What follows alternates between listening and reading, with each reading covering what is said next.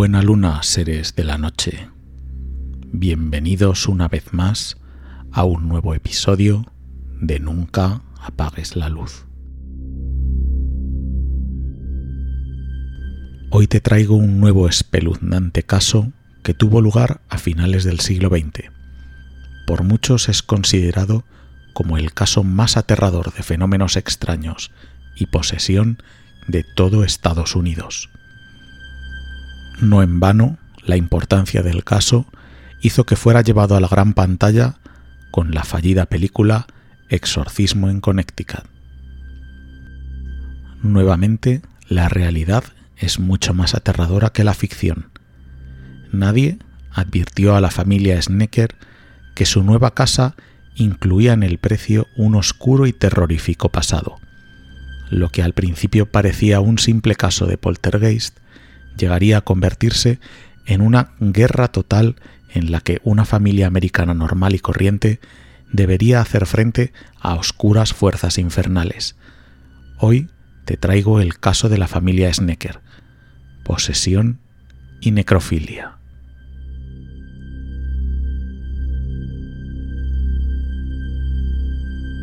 Antes de entrar en materia, ya sabes que siempre me gusta darte unos pequeños consejos para que disfrutes del programa en su totalidad.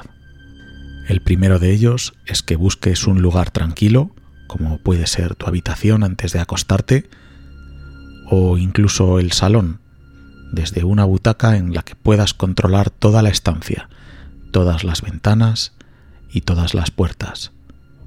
Cerciórate de que estás completamente solo o quizás optes por escuchar el programa desde tu coche. Una de las mejores opciones, pero siempre recuerda tener un ojo puesto en el retrovisor para evitar que cualquier compañía indeseada aparezca sorpresivamente en el asiento de atrás. Pero sobre todo, el consejo más importante que te doy es que en la oscuridad es muy probable que nunca estés solo ni seguro. Por tanto, nunca apagues la luz.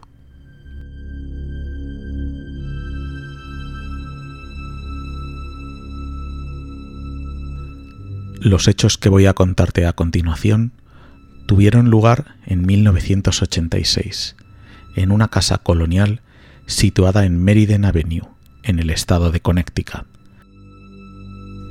Se trata de una simple casa blanca de varios pisos que se construyó en 1916 y que se encuentra en el barrio histórico del condado de Hartford.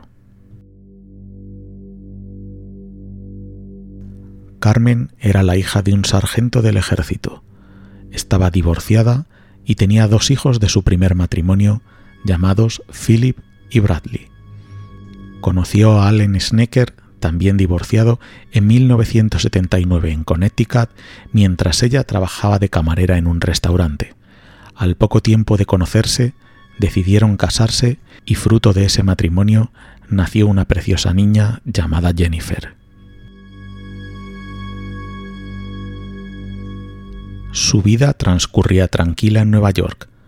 Allen trabajaba en una cantera de piedra y Carmen cuidaba niños, pues la economía no era muy holgada.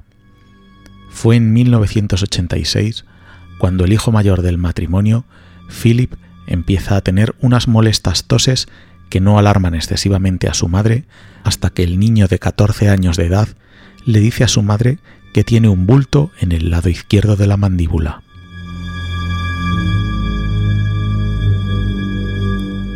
Carmen Snecker llevó al niño a la consulta del médico de familia y tras hacerle unas pruebas iniciales y una biopsia, le diagnosticaron un cáncer linfático.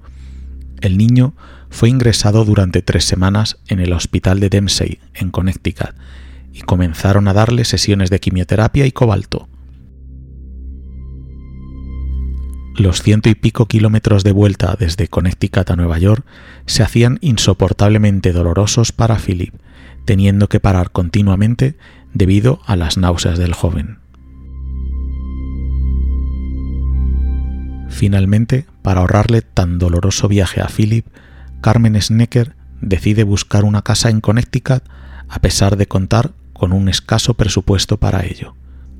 Un día, mientras su hijo recibía la quimioterapia en el hospital, ella se encuentra una preciosa casa blanca de estilo colonial y grandes ventanales con el cartel de se alquila. Pensó que sería demasiado cara para su escaso presupuesto, pero a pesar de ello, decidió entrar y preguntar por el precio del alquiler. Dentro de la casa se encontraban en ese momento unos obreros que estaban terminando de remodelarla, y ellos mismos serían los que le proporcionaran el teléfono del propietario, el señor Darrell Kern.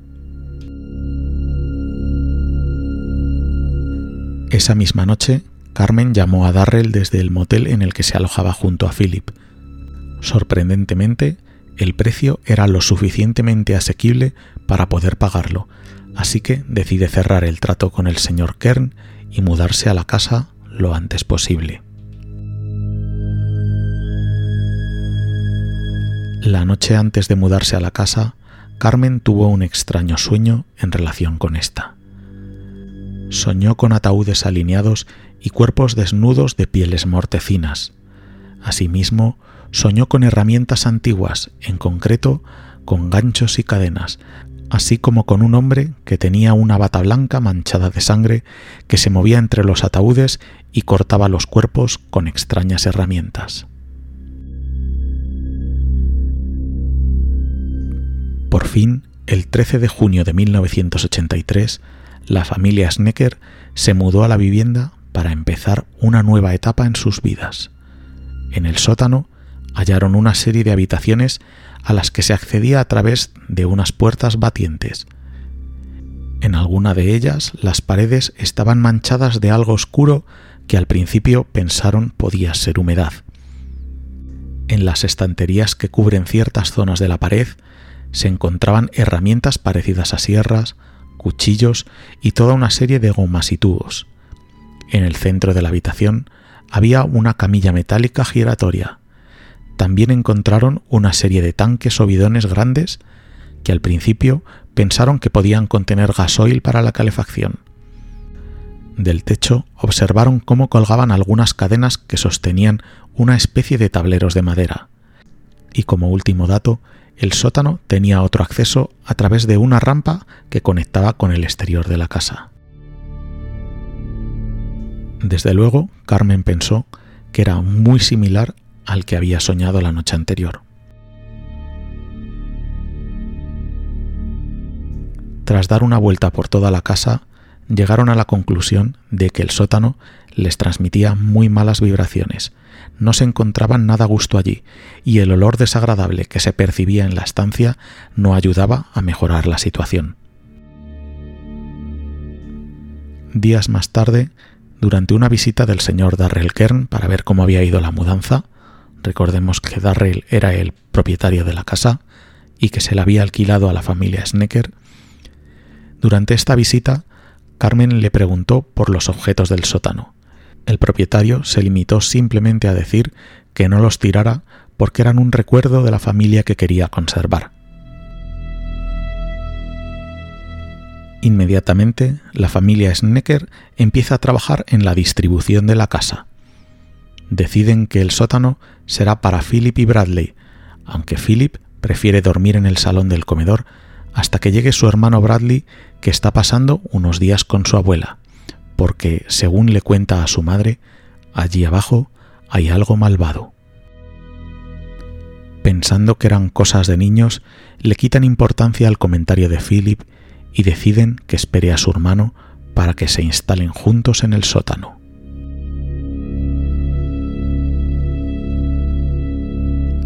A partir de entonces, Carmen comenzó a darse cuenta de ciertos detalles que le llamaban la atención. Observó que a pesar de que la casa tenía unos grandes ventanales, la luz no penetraba a través de ellos en la casa por más limpios que estuvieran. Por otro lado, Philip, el hijo, oyó una voz masculina que le llamaba desde el sótano, pero pensó que era debido a la medicación o a que estaba medio dormido, pues solía oírla por las mañanas al despertarse. Pero un día, por la tarde, despierto y plenamente consciente, volví a escuchar la voz que le dijo Philip, ven aquí. El adolescente se quedó helado y presa del pánico decidió volver al salón y poner el televisor a todo volumen. Cuando se lo contó a su madre, ésta, nuevamente, igual que había hecho él previamente, lo achacó a la medicación tan fuerte que estaba tomando el joven. Pasaron los días y Philip se hizo amigo de Cody, el chico de la casa de enfrente que solía jugar con él en el sótano, pero con el tiempo Cody le dijo a su amigo que no le gustaba ese lugar porque sentía algo extraño allí abajo. Ya no era cosa de su medicación. Su amigo también sentía algo raro allí mismo.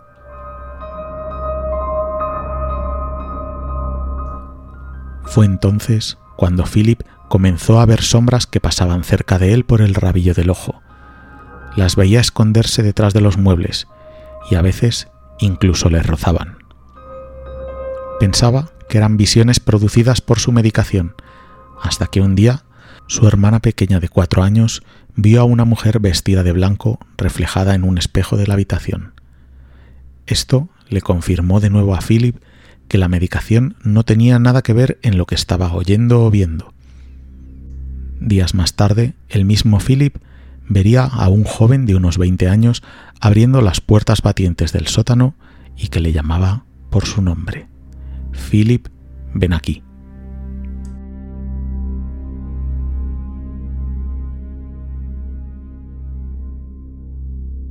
Carmen Snecker empezó a sospechar que allí estaba pasando algo raro. El testimonio de Philip y el de su hija acerca de las personas que habían visto la puso en alerta. Incluso su marido le comentó un día que había oído una especie de música de entierro cerca del sótano. Pero cuando Carmen realmente se asustó de verdad fue cuando, fregando el suelo de la cocina, observó que el agua del cubo estaba totalmente roja, como si fuera sangre.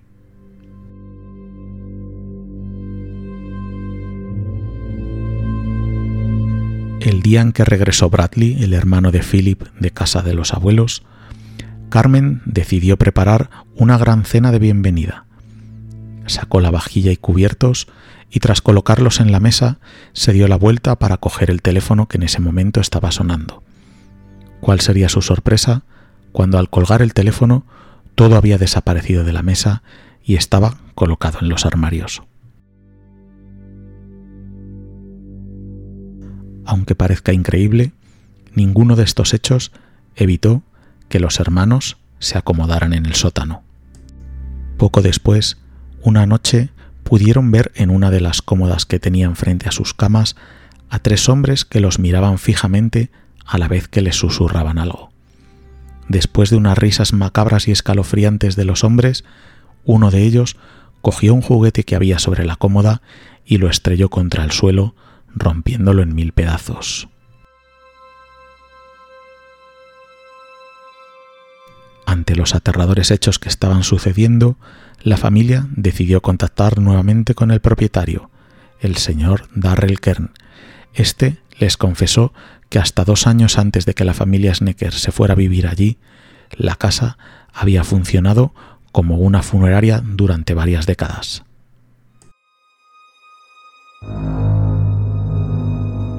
Efectivamente, la habitación del sótano era la habitación de los ataúdes, y los extraños bidones o tanques no contenían gasoil, sino que se utilizaron en su día para contener la sangre y fluidos de los cadáveres, al igual que las manchas de las paredes, no eran de humedad, sino de restos sanguíneos secos.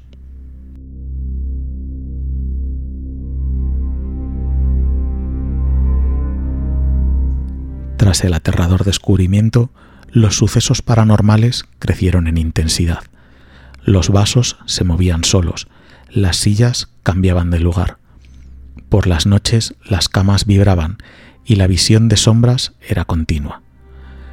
Philip llegó a ver a un niño negro de unos cuatro años con un traje de Superman, del que más tarde se enteraron que había sido enterrado con ese atuendo.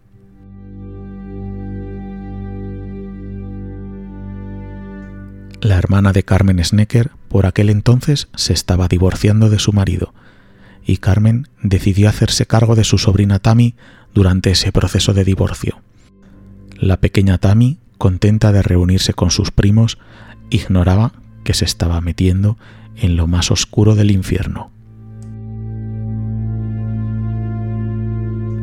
Una noche, mientras Tammy dormía, la puerta de su habitación se abrió y se encontró con su primo Philip. Tenía los ojos completamente en blanco, estaba completamente ido, como si fuera otra persona, e intentó abusar de ella.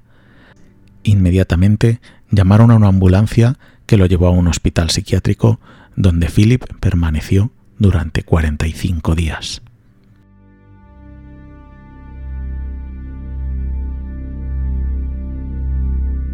La familia ya no podía aguantar mucho más. Miles de moscas invadían las habitaciones.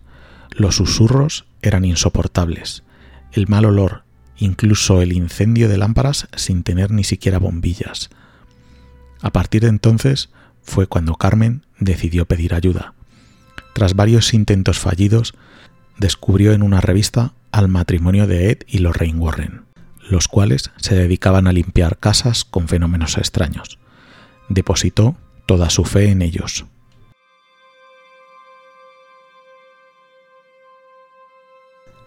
A su llegada a la casa de los Snecker, Lorraine recorrió habitación tras habitación ella sola, y lo que vivió cuando bajó al sótano la aterró vio a un hombre grueso que estaba manipulando y trasladando cadáveres a los que toca las piernas y órganos sexuales y a los que besa lascivamente. Practicaba la necrofilia con los muertos. Lorraine más tarde diría que aquello era una infestación tremenda del mal, que aquello no era un espíritu humano. los Warren dejaron en la casa a tres miembros de confianza de su equipo. Estaban permanentemente en la vivienda, pero llegó un momento en el que vieron que no podían hacer nada para liberar la casa de esas presencias. Por tanto, decidieron llamar al sacerdote Timothy Conlan y que él mismo se enfrentara al poder demoníaco que según ellos habitaba en la casa, realizando un exorcismo. Así fue. El exorcismo fue realizado por Timothy Conlan, el sacerdote, durante todo un día entero.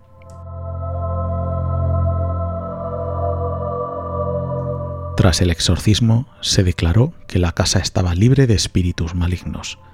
Sin embargo, la historia no acabó ahí.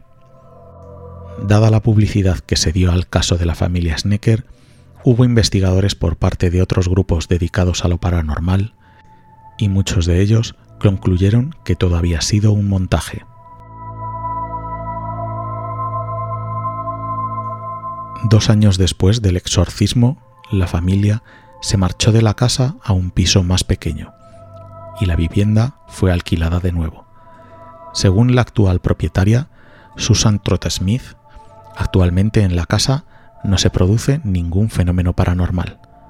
De hecho, asegura que han vivido en la casa durante 10 años sin que ocurra absolutamente nada, que su casa es absolutamente maravillosa. Tras varios años en tratamiento en el hospital de Connecticut, el cáncer de Philip Snecker entró en remisión y hasta ahora no ha vuelto a reaparecer. Actualmente está en la treintena, trabaja como camionero y tiene cuatro hijos. Y ahora viene la gran pregunta. ¿Realidad o montaje? Muchas de las cosas que la familia Snecker dijo haber experimentado fueron ciertas, pero pueden tener una cierta explicación. Las continuas interrupciones de la corriente eléctrica sí fueron comprobadas que sucedieron, que tuvieron lugar. Sin embargo, se pudo ver que había sido por unos árboles que habían crecido demasiado y sus ramas golpeaban las líneas eléctricas cuando había viento. Estas líneas no estaban aisladas, por lo que era normal que hubiera cortes de luz. Por otro lado, también se investigó a la familia que había trabajado en la funeraria. Resultaron ser los Hallahan, los cuales habían hecho funcionar esta funeraria como un negocio familiar. Debido al alcance mediático que había adquirido el caso, se habrían creado rumores de que los Hallahan hacían ritos satánicos y estaños rituales necrofílicos en la funeraria. Este hecho se investigó con antiguos periódicos locales y preguntando a todos los vecinos de la zona. No se pudo encontrar nada en claro. Asimismo, miembros de la familia Hallahan seguían viviendo en el área y eran muy respetados por todos, y en ningún caso se pudo confirmar que esas atrocidades no sucedieran en la funeraria. Por tanto, no se puede confirmar que lo que contaba la familia Snecker fuera completamente cierto o fuera realmente una invención.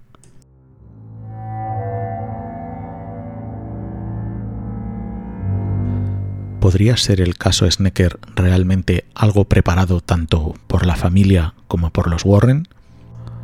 ¿O quizás había realmente algo maligno y siniestro en aquel sótano.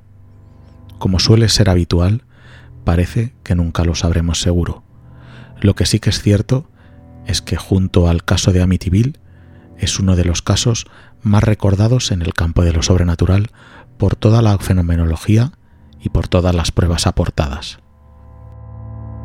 Realmente un caso aterrador en el que no me gustaría estar inmerso. imaginaros a Philip y a su hermano Bradley en un sótano que se estaba utilizando actualmente como una habitación. Las visiones que tenían, las paredes llenas de sangre seca, bidones con fluidos sanguinolentos y restos corporales y óseos. Imaginaros lo que habría sido para estos dos chicos estar durmiendo en aquel siniestro lugar en el que se habían cometido atrocidades necrofílicas. Me intento poner en esa situación y estoy absolutamente convencido de que tanto ni Philip ni Bradley en ningún momento quisieron quedarse a oscuras en aquel sótano. Habría sido imposible. Estaban absolutamente seguros de que no estaban solos. Por tanto, en la oscuridad es muy probable que tú tampoco estés solo ni seguro. Por tanto, nunca apagues la luz.